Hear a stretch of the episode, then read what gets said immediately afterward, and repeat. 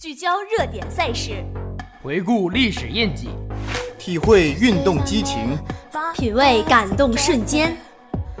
这里有最新鲜的体育资讯，最全面的赛事报道，最立体的体坛巨星，用耳聆听，用心感受，用爱发声。欢迎收听《体坛风云》。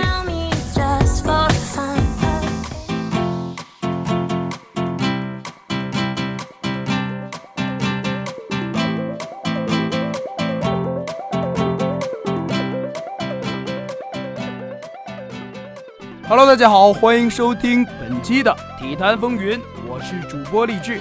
今天啊，只有我一个人为大家带来本期的《体坛风云》。主播间外面导播还两个人呢，一位帅哥，一位美女，刚刚好。而主播间里只有帅气的我，孤芳自赏。今天啊，大家也能听出来，我的情绪没有以往那么高，但是不影响我帅气的面庞哦。真相只有一个，辽宁男篮又输球了。北京时间三月十五日晚，正是举国欢庆、打击假货、严惩不良商家的时候，而 CBA 半决赛第三回合的较量已然在本溪体育馆一触即发。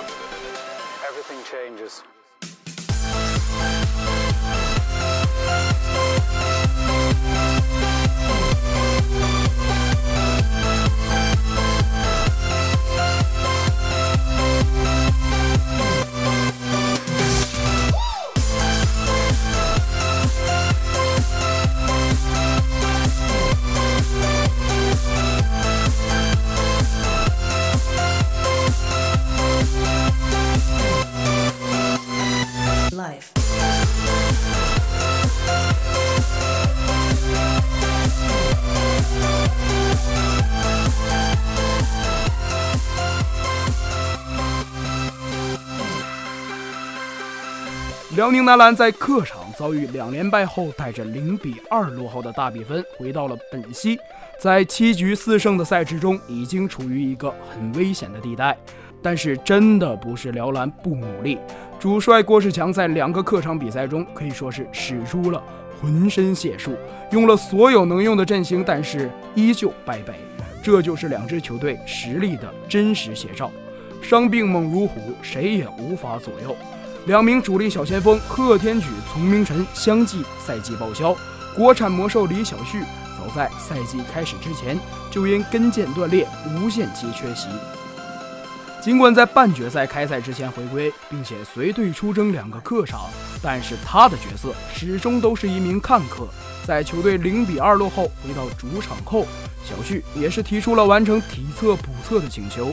如果他通过补测，按照规定，他就可以在本赛季剩余的比赛中代表辽宁队出场。但是遗憾的是，小旭最终因为场地湿滑等原因放弃了补测，也彻底无缘了辽宁队剩余的所有比赛。李小旭不复出也未尝是一件坏事。现在距离小旭跟腱断裂仅仅过了五个月的时间，这个恢复速度让医生都目瞪口呆，称其为神速。但是辽宁队和新疆队的比赛强度非常的大，而小旭又是那种上了赛场就一定会拼命的球员，如果因此再次受伤，就真的是得不偿失了。这很有可能会葬送了小旭整个职业生涯，而且今年还有全运会的比赛任务。小旭不复出，从长远来看，也许说还是一件好事啊。说了这些，我们再来回头看看这场大战。赛前大战的气氛是非常的浓郁，强力的安保，座无虚席的球场，所有现场和电视机前的辽宁球迷都在等待着辽宁队以一场胜利开始他们的逆转好戏。但是比赛的走向却出乎了所有人的预料。凭借着两名外援的出色发挥和国内球员的多点开花，第一节新疆队便领先了辽宁队九分之多。这个节奏的辽宁队，球迷们都很熟悉，因为在第一节挖坑是辽宁队的一贯作风。进入到了第二节，辽宁队也没有任何反扑的迹象，新疆队大外援布拉切依旧是无法阻挡。继续带领新疆扩大领先优势，半场的领先已经达到了十六分之多。下半场比赛一边再战，新疆队越打越好，一度在第三节领先了三十分。恐怕这一点连他们自己都没有想到吧。在客场可以领先三十分，此时的本溪体育馆鸦雀无声，甚至已经开始有辽宁球迷开始退场。第四节后半段，辽宁队集体爆发，连续追分，但是无奈前面的分差拉得实在是太大了，最后辽宁队主场以一百零八比一百一十六输给新疆，大比分零比三落后，也让新疆在客场拿到了赛点。本场比赛，新疆队两名外援亚当斯和布拉谢联手贡献六十四分，占据全队的一半得分还要多。而哈德森和兰多夫分别只有二十一分和九分入账，两个人加起来仅仅相当于新疆队一名外援的战斗力。值得一提的是，韩德君此役拿下二十八分、二十二个篮板的大号两双，帮助辽宁队在第四节才有反扑的迹象。在赛后，我也是和郭士强指导进行了交流。郭导也是说，这场比赛真的挺艰难。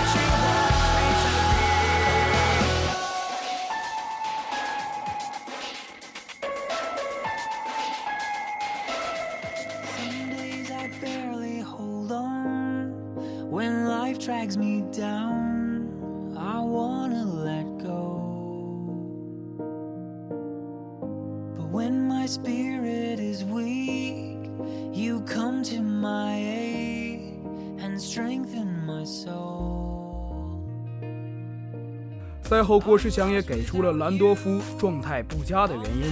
早在季后赛开始前，兰多夫的手指肌腱就已断裂，但是他自己向球队提出打完所有比赛的要求。兰多夫因为在这个系列赛的低迷表现，一度被球迷所唾弃。而郭士强道出真相后，球迷也对兰多夫的职业竖起了大拇指。在常规赛的时候，客场打四川，兰多夫脸上被划开了一道口子，飙血赛场。赛后去医院检查，医生给出的结论是，继续打比赛的话有毁容的风险。主要原因是他眼睑部位曾有旧伤，再次撞击后，现在这里已经非常的脆弱，所以一旦在比赛中再次出现类似情况，可能这个地方就直接塌掉，结果就如同于毁容。而这个结果，球队也如实转达给了兰多夫。当时俱乐部已经做好了心理准备，一旦兰多夫因为说这个原因说不想打了，那必须是无条件同意，因为双方签的是保障性合同。兰多夫选择休养，避免毁容风险是人之常情，俱乐部也可以完全理解。但万万没想到，兰多夫好说话到什么地步呢？他自己主动提出来，没事儿，我还能打，只要给我做个面具就行。于是大家就看到了。后来的兰多夫经常戴着面具出现在赛场上，而且时不时打得兴奋起来，就直接摘了面具打，跟解封印似的。曾经一个俱乐部高层说道：“每一次看他摘面具就提心吊胆的，生怕这小伙因为比赛导致毁了容，得多对不起人家呀。”还好兰多夫的脸一直没有再遭遇到什么风险，可是手上又伤了。咱们现在都不知道具体是什么时候伤的，但是郭指导也说了。兰多夫是自己选择暂时不做手术，要坚持打完这个赛季再去做手术。这个决定做的，只能说简直是太兰多夫了。我甚至都脑补出兰多夫主动请战的画面了。可能大家都心里清楚，带着伤肯定状态要受影响，客观上也会影响球队的整体战斗力。但是球队还是尊重了他的选择，也对他依旧保有信任。为什么会这样？我觉得还是听过了前面那个故事后，自然会懂得对彼此最好的选择。可能有朋友说这样做不职业，我觉得还是算了吧。职业体育是一种追求，一种趋势，但绝不是用来冲散人情味儿的借口。反倒我们辽宁反正已经被嘲讽不职业很久了，也不差这一次，就是情义大过天，爱咋咋地吧。最后忍不住说一句。就算临时换一个强大的大外援如何？一定会比现在更好吗？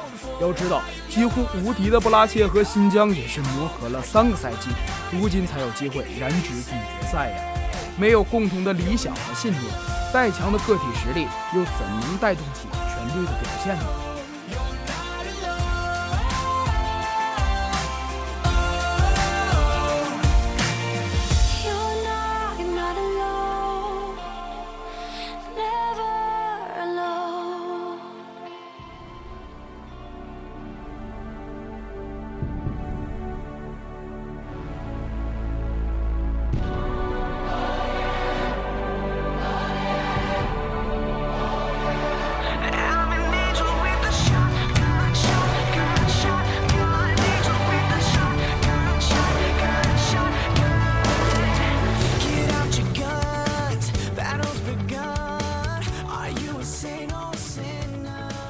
想起这场比赛，从最大的三十二分的分差追到八分，辽宁队尽管未能逆转比赛，却用向死而生的勇气赢得了尊重。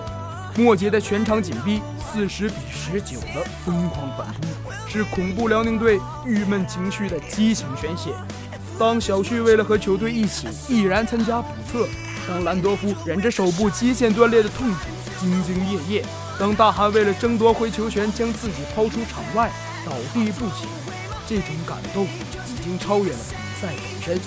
硬实力的体现虽然不是勇气可以弥补，但是辽宁队的小伙子们依然有资格高昂着头颅。辽宁队已经竭尽全力去限制对方，郭士强几乎把手里的牌用到了极致。无论是对于亚当斯、普拉切或者里根。在单位时间内都曾取得过一定的效果，无奈新疆队整体实力过于强大，总有强点可以在不同时间爆发，保证球队进攻火力的延续性。相比起来，前三节几乎一直处于落后的辽宁队进攻略显急躁，面对周琦和布拉切的超级双塔，辽宁队的突破很难将对方造成真正的杀伤。当周琦各种限制辽宁队的突破，既是一种酸楚。也是一种感慨。曾经被辽宁球迷寄予无限希望的大魔王，面对面成为了我们的对手，那种感触如同分手的情侣再次重逢，表面上都会祝福对方各自安好，而在灵魂深处却如同刀割。队员们在场上足够拼命，双方内线实力的差距让辽宁队艰难在常规战术中获得优势。于是我们看到大韩数次从高位持球进攻，目的就是把对方的内线给带动起来，尽量弥补球队落入阵地的困难。可一次又一次的往里推进，对大韩的体能何不一种迅速的消耗？而三四号位对位的劣势，让辽宁队不得不经常进行绕前和包夹战术。包夹就意味着新疆队其他队员会得到空位的机会，因此这是一种冒险的战术。可是郭士强也没有办法，只能铤而走险。毕竟把球分到远离篮筐的地方相对更安全，这也是两全其害取其轻的无奈选择。然而对方还是抓住了一些机会，这也是不可控的事情。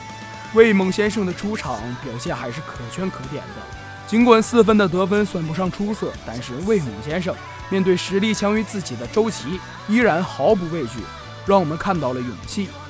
面对强敌，只有自己的内心足够强大，才有可能给对方致命一击。尽管辽宁队已经命悬一线，但是不要放弃。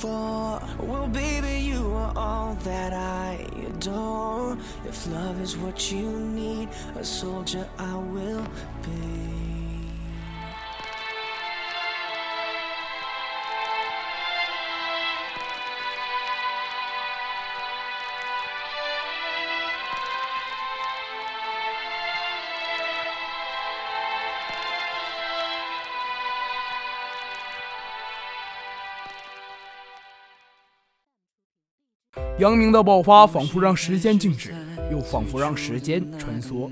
杨明标志性的灵动抛投是岁月的重温，如同一坛陈酿的老酒，历久弥香。也许杨明不比巅峰时候的自己，但是岁月的洗礼和风雨的历练，让杨明身上散发的成熟气息。杨队并不厚重的肩膀，扛起的是全队不断前行的使命。辽宁队伤病的情况，让这个系列赛的天平从一开始就不在同一水平线上。在这个艰苦的系列赛中，辽宁队几乎尝试了目前能使用的各种战术，从第一场二十五分的惨败到上场十二分的失利，再到本场最终分差定位在了个位数，辽宁队的进步显而易见。而相比这更直观的一项数据是，辽宁队本场的篮板球终于超过了对手，这也是三场比赛以来辽宁队唯一胜出的一场。大韩二十八分、二十二个篮板已经做到了极致，所有的球员都做到了极致，做到极致却仍然不能战胜对手，就没有什么可值得遗憾的了。是谁说伟大才值得被歌颂？乘风破浪后也不会一定成功。生命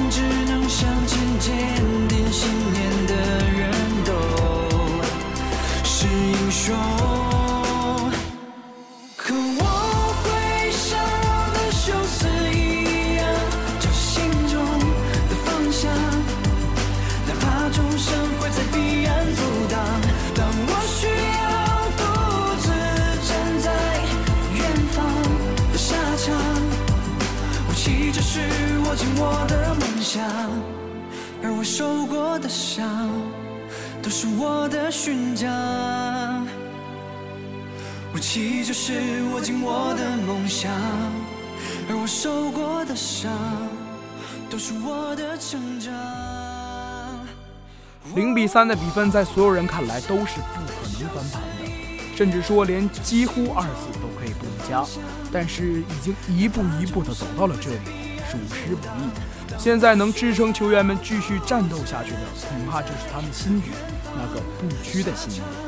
以上就是本期体坛风云的全部内容，我是主播励志，感谢导播邹灵慧、秦昊天，我们下周一不见不散，拜拜。我我我就是的梦想，而我受过